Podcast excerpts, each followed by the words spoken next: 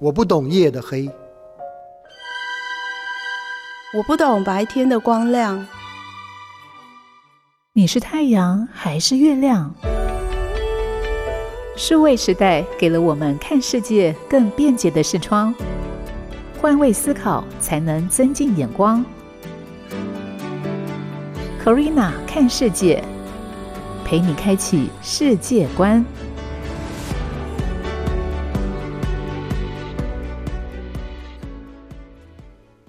这里是 FM 九七点七台中古典音乐台，各位听众朋友早安，欢迎你再次回到每周四上午十一点钟，Corina 看世界，我是 Corina，陪你开启世界观。本周要跟大家分享到的世界议题，来探讨墨西哥的毒品议题。其实，墨西哥的毒品议题为什么会一直不断的浮上国际台面？究竟政府或者是相关组织？做了哪些努力？但做了努力之后，为什么仍然不减反增呢？在墨西哥禁毒可以说是把脑袋拴在裤带上面，有非常高的风险。为了打击毒贩，二零零六年开始，墨西哥政府就对贩毒组织发动了毒品战争。但是到二零一二年的时候，已经有了上百名士兵、四千多名警察牺牲，只在二零一零年一年当中就有十七位市长被杀害，最终结果仍然不尽人意，反而引发墨西哥社会进一步的混乱。那为什么在墨西哥要禁毒这么艰难呢？今天将会用不同的面向来跟大家剖析。首先，第一个就要说到墨西哥毒品的发源，它的开端是怎么开始的？因为墨西哥本身地处在亚热带和热带区域，地形又是多山的，阳光非常充足，所以气候十分适合许多毒品植物的种植。因此，从西班牙人殖民墨西哥以来，大麻种植就在墨西哥开始发芽。到十九世纪中，罂粟也传到墨西哥。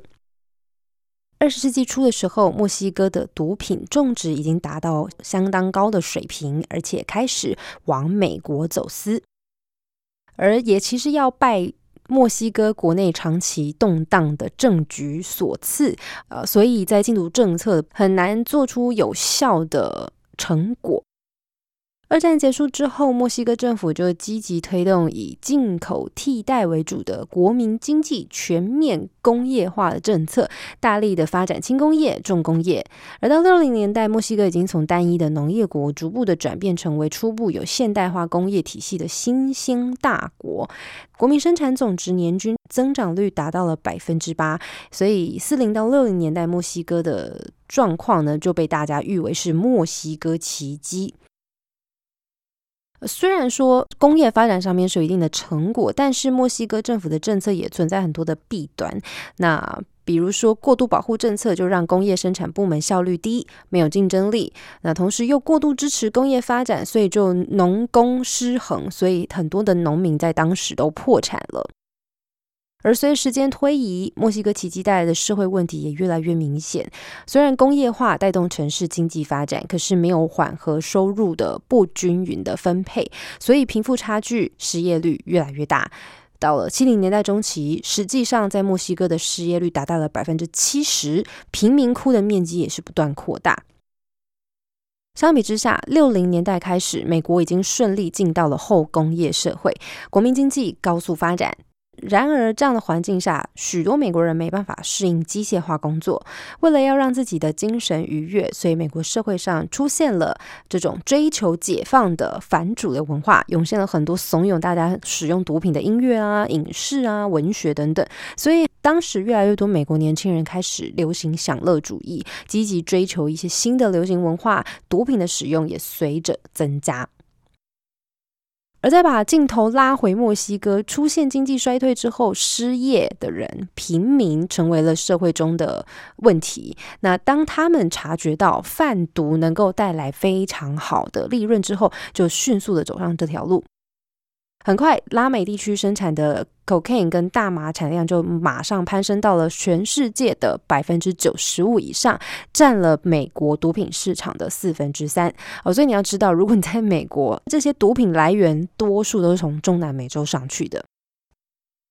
第二个部分呢，罪恶滋生之地。哦，这个随着贩毒集团日益的猖獗，当时主要毒品生产地之一的哥伦比亚，也在七零年代末开始大力的打击贩毒事业。那很快，原本经过墨西哥湾中转到美国的走私路线，很快的就被美墨两方的警方联合切断。那因为被切断之后，作为美国南方唯一的陆路邻国，墨西哥就成为了贩毒组织首选的中继站跟主要产地。因为美墨是连在一起的嘛，那所以很多贩毒集团就沿着美墨边境，在地底下修建了很多的走私隧道。那究竟美国有没有去禁毒，或是寄出什么样子的政策呢？我们先在这里停一下下。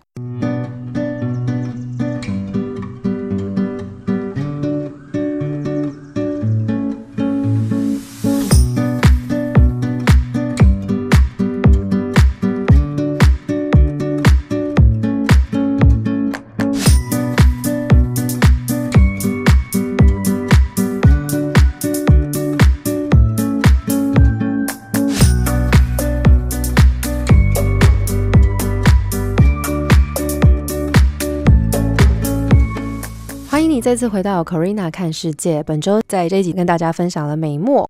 美国、墨西哥相关毒品的议题。那我们刚刚在谈到说，究竟这个禁毒政策，美国做了哪些努力呢？事实上，在尼克森总统上台之后，有恢复了铁腕禁毒的政策，积极的打击毒品泛滥问题。但是在他继任后面的呃福特跟卡特总统看起来，尼克森的禁毒战争耗了太多的。财力跟人力，而且根本就很难根除，所以在后面呢又稍微放松毒品管制，结果呢就得到了更大的泛滥。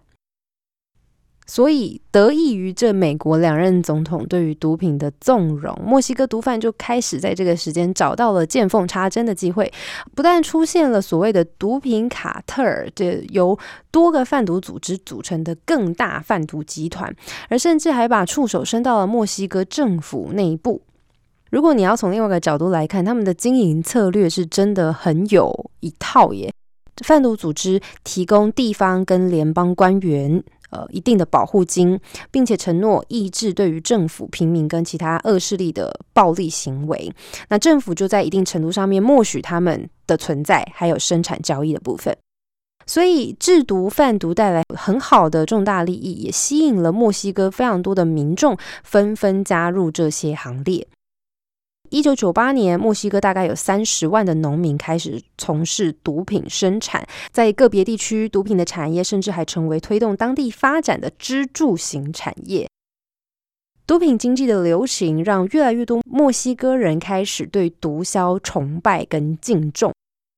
而这又要说到第三个部分，下一个阶段毒品战争，因为很长时间都没办法改善民生问题，还有解决毒品嘛，所以连续在墨西哥执政七十一年的革命制度党政府，在二零零零年宣告终结。来自国家行动党跟绿色生态党组成的另外一个政治联盟——变革联盟的总统比森特·福克斯开始执政。在他一刚开始上台就说，我们必须要动用国家的一切力量来打击贩毒组织，所以他呢改组了这个国家安全部门，或者是呃弄了非常大动作的反毒禁毒。那事实证明，他的确有获得一定成果。两千到零四年四年这段时间，墨西哥政府就抓到了三万多名的毒贩，呃，甚至当中还包括了很多的。头头或者是军官等等，在美墨边境查到的毒品数量也增加了百分之五十以上。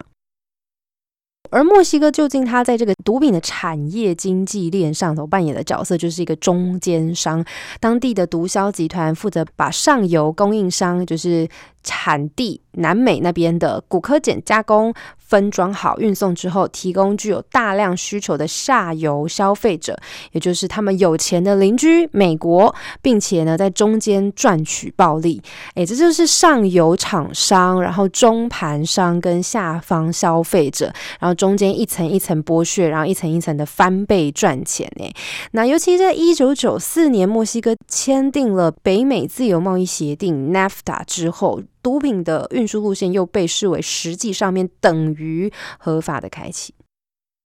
大家要知道，墨西哥向来是个钱跟权力紧密结合的国度，历任政府的贪污腐败问题早就已经层出不穷的丑闻了。或许你会记得，二零一四年震惊全球的墨西哥学生被失踪的案件。隔年九月二十六号，墨西哥阿尤西纳巴四十三名师范学生前往这个伊瓦拉抗议市长夫人滥权，结果整批学生在抗议现场遭到枪击，随后整团人间蒸发失踪。那因为事发后呢，国际舆论哗然，美国也施加压力，一定要彻查，所以一直到那一年的十一月，才慢慢案件水落石出。根据调查，当时这个被被指控的这个滥权的市长夫妇，竟然下令让远警处理掉这批学生，而腐败的警察们干脆把学生直接交给当地的贩毒集团。最后，这四十三名的学生尸体就。在乱葬岗或者在河流当中被寻获，很可怕哦。那这丑闻爆发之后呢？这个主嫌，也就是这市长伊瓜拉市长夫妇，在逃亡途中被逮捕。可是呢，关于实际下手的这个毒枭集团，却没有被深入追究。那美国之于这一个角色又是什么呢？他在这个地下的。巨大产业链里面，它除了是消费者之外，也扮演加工者。比如说，比如说有一本书的作者《血色的旅途：权力、财富、血腥与兵工业：一场枪支的生命旅程》这本著作的作者，就透过十年调查、追踪报道，发现美国的枪支产业链根本就是墨西哥当地武器的最大来源。什么意思呢？就是。其实，美墨这两个国家就是透过毒品跟枪支的互相交易、地下经济，确保了两边贸易的平衡。好，所以呢，美国的枪支出口跟从墨西哥毒品进口这个地下经济，就是让美墨能够达到经济平衡的一个方法。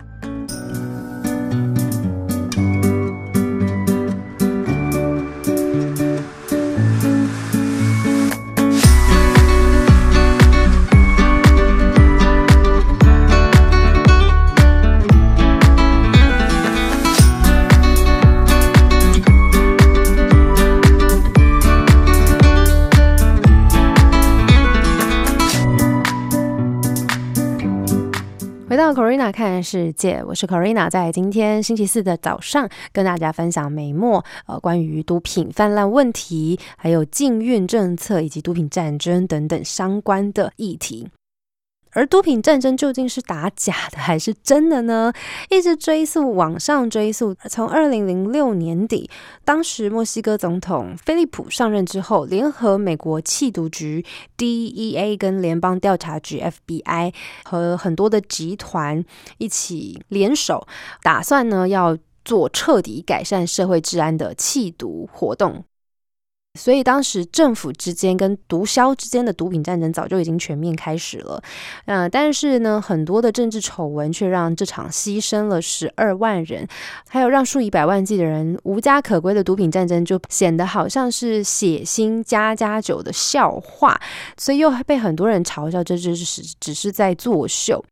可是呢，这个几乎无解的骨科碱经济或是毒品经济的难题，究竟要怎么办呢？那有人就提议啦，如果我们将骨科碱合法化呢？比如说像很多的软性毒品，例如大麻，目前各国都慢慢有条件合法化。如果骨科碱也部分开放，会不会比较少出现这些问题？毕竟价格一旦往下跌，冲突跟暴力就会少了。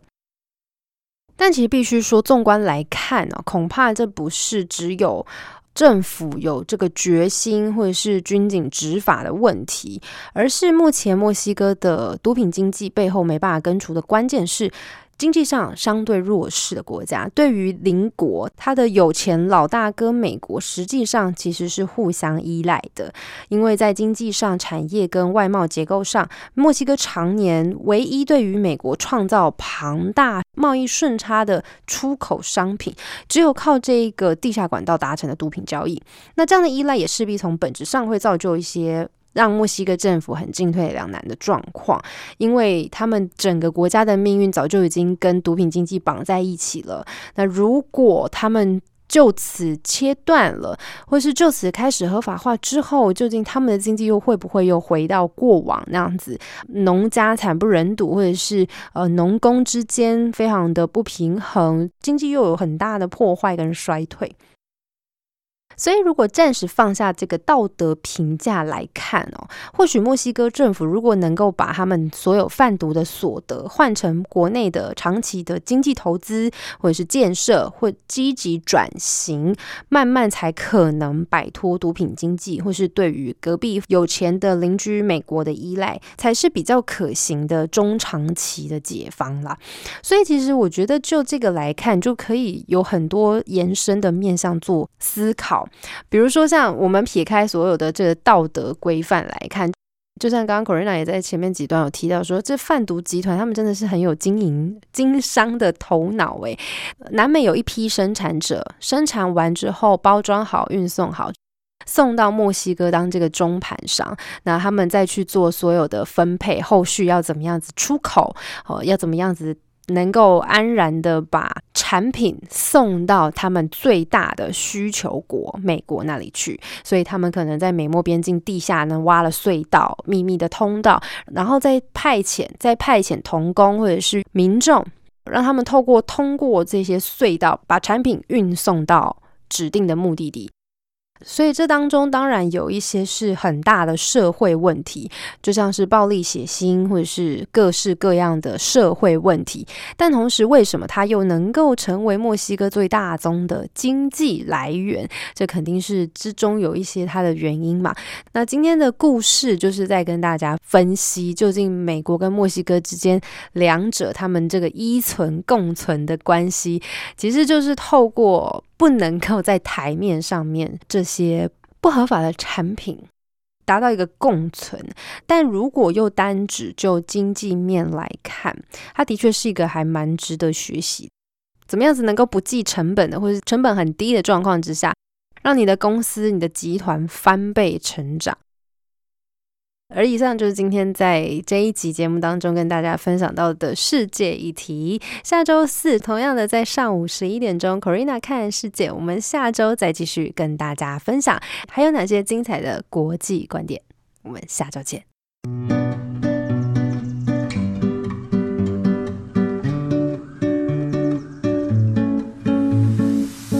感谢你的收听。如果对于这一集的节目有任何的想法跟建议，都非常欢迎你帮我到 Apple Podcast 留言打分评星星，也邀请你订阅 Corina 看世界或者追踪主持人的 Facebook、Instagram，搜寻 DJ Corina。那我们就下集再见喽，拜拜。